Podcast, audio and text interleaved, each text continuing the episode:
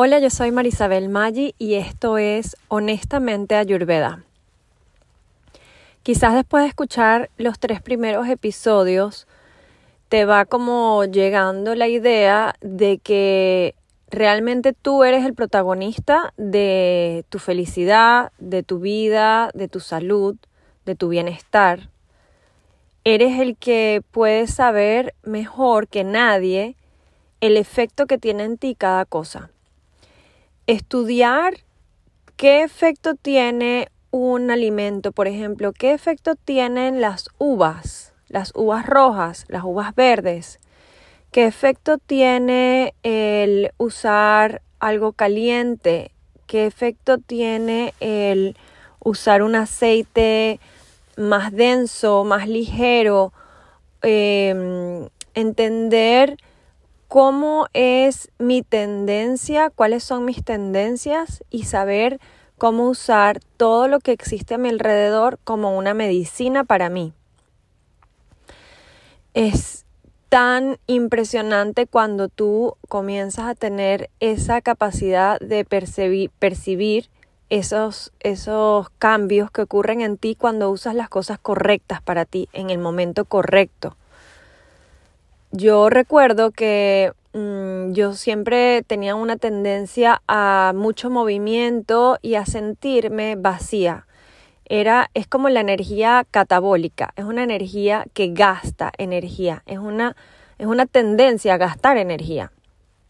Yo tengo esa tendencia a gastar mucha energía, simplemente por existir. O sea, yo puedo estar sentada y, y solamente por estar despierta ya se activa esa energía que está constantemente gastando. Entonces yo simplemente era como muy común para mí sentirme vacía, sentirme insatisfecha, no sentirme completa, no sentirme em, bien con simplemente como son las cosas, tal como son.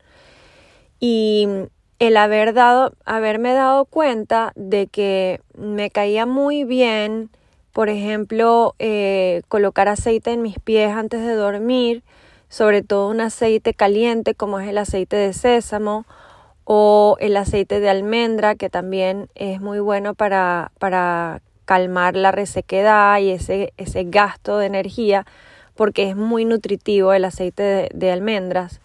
El haber descubierto eso em, me hizo sentir tan diferente y es algo tan simple que es muy, muy económico, muy fácil de hacerlo porque yo lo puedo hacer yo misma cuando yo quiera.